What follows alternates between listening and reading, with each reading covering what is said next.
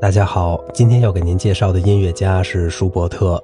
如果您喜欢我的节目，欢迎您点赞、评论、转发我的专辑，也期待您能为我的专辑打分，感谢您的支持。像热爱莫扎特一样，人们非理性而强烈的热爱舒伯特。他的天才总是如闪电般迅疾而现，而非耐心分析的结果。长期以来，他被视为二流大师。因为令几代人想不通的是，一个毫无过人之处的平凡人，仅凭着强烈的音乐想象的恩赐，居然可以轻易攀上艺术的高峰。在他身上，丝毫没有通常被视作天才印记的那些古怪特点。他身材矮胖，高度近视，但那双眼睛敏锐而情感丰富。他极度放纵自我，并且永远生活在即兴状态之中。一种深深的独立感使他看上去极度怕羞。甚至连自由都使他感到烦恼和不安，在社会规则的束缚下，他缺乏自如、世故和雄心。但是由于内心的品质，他获得了深厚而忠诚的友谊。和朋友们在一起，他显得和气而热情，经常愉悦地彻夜长谈，偶尔又显示出一种令人着迷的严肃。放荡不羁的生活对他来说并不意味着苦难，他衣食无忧，至少在1818年以后如此。但是他每天都在挥霍，把大笔的支出投入到咖啡厅和餐厅，那里有他密不可分的小团体，他们一起到乡间进行著名的旅行和组织那些被称为舒伯特之夜的音乐晚会。这个纯粹的维也纳人生活在一种与狂飙突进运动格格不入的氛围中，生活在一座可爱而懒散的城市里，一座即将被华尔兹的速度、眩晕和情色迷离所迷惑的城市中。舒伯特的大部分传记总会把天与他联系在一起。他的画家朋友莫里茨·冯·施温德形容他是天上的疯子，然而他却是自天上降临大地的财富。他的音乐散发出维也纳森林的芬芳，或者月菊树下野兽的气息。他喜欢饕餮大餐，喜欢在乡间闲逛，总是欣然接受唾手可得的爱情。在梅毒把他的体力和精神耗尽之前，舒伯特具有一种被称为稳重的气质。虽然不算平庸，但他的智慧并不引人注目。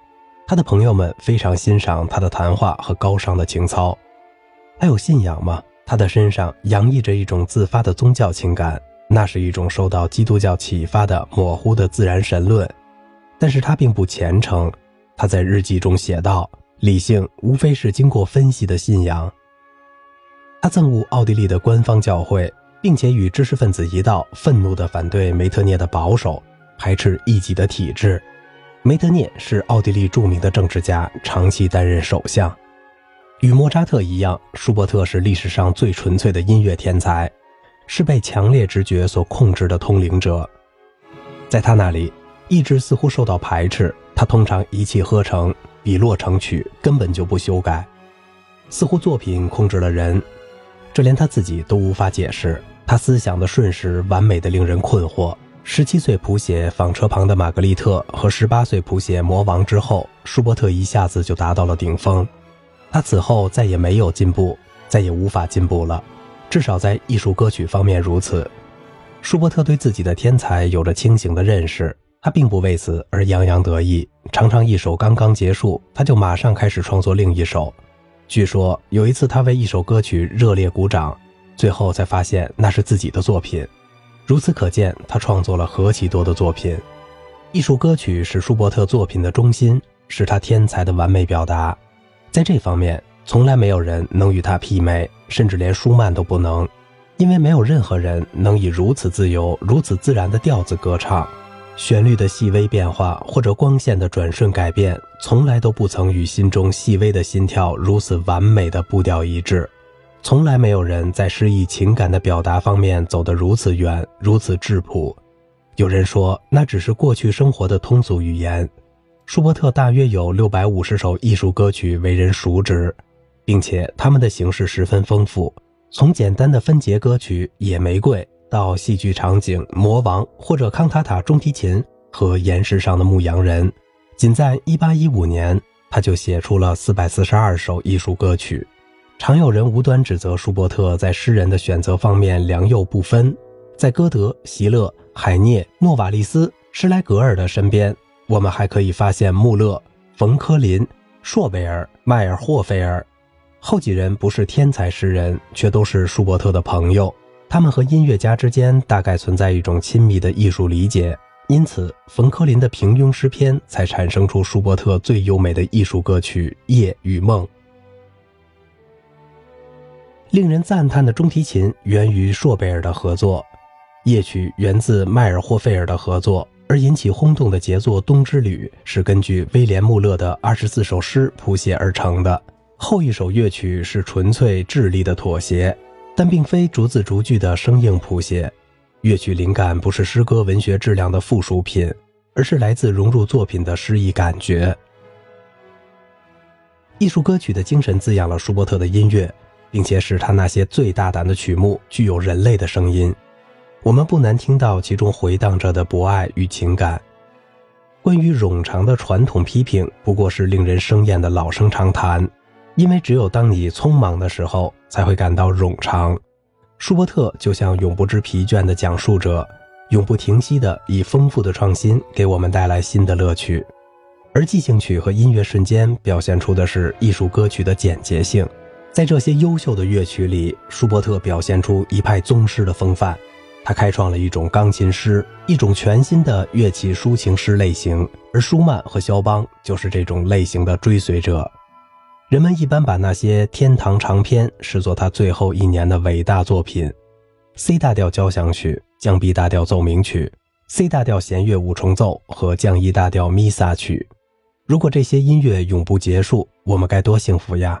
这些作品的每一部都是其所属类型的巅峰，尽管结构是古典主义的，它们却具有深刻的独特性。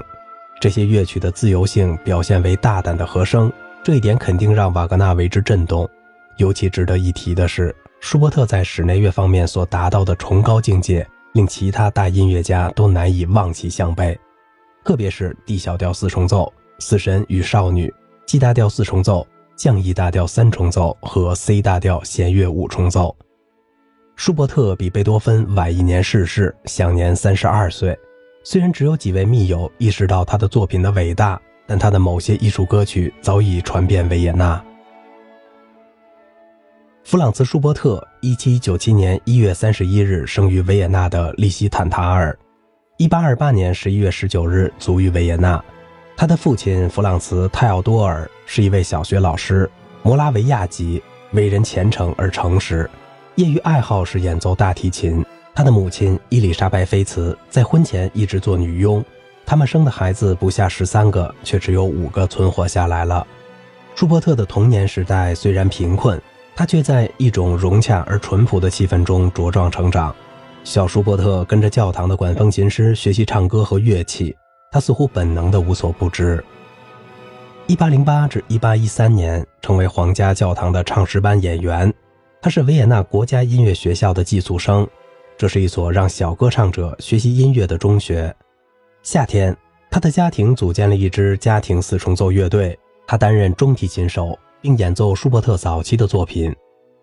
一八一三年至一八一四年，他考入师范学校之后，他一直任父亲的助教。直到1818年，此间他创作了早期的重要作品，包括美妙的《纺车旁的玛格丽特》。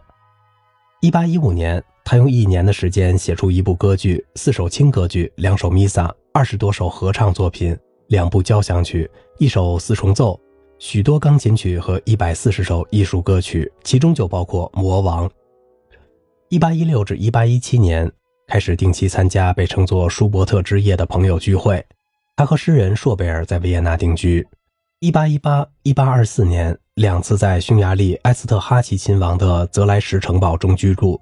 他爱上了亲王的女儿卡罗琳，那是一段没有未来的爱情。1819年，和歌唱家米夏埃尔·福格尔回到奥地利的施泰尔马克州，在朋友们的帮助下，他成了维也纳的名人。1822年，他染上了严重的梅毒。第二年，虽然他看起来痊愈了，但身体其实早已垮掉。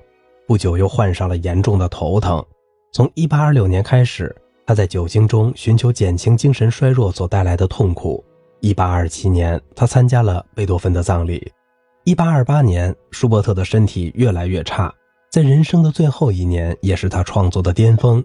他参与的大量工作使他油尽灯枯。他谱写出 C 大调交响曲、C 大调弦乐五重奏，最后三首钢琴奏鸣曲和《天鹅之歌》组曲。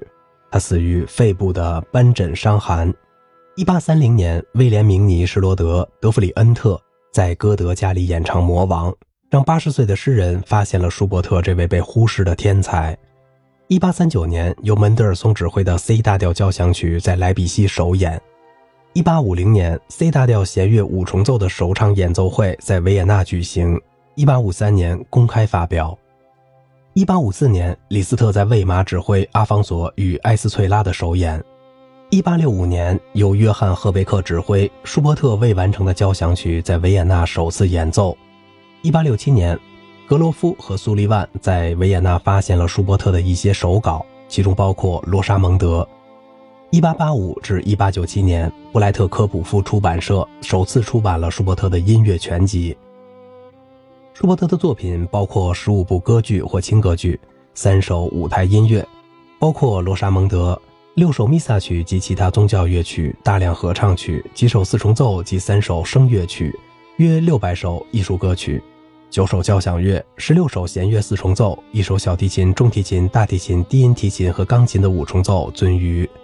一首弦乐五重奏，三首钢琴三重奏，一首弦乐三重奏，四首小提琴和钢琴奏鸣曲，二十首钢琴奏鸣曲，八首即兴曲，六首音乐瞬间及许多舞曲。好了，今天的节目就到这里了，我是小明哥，感谢您的耐心陪伴。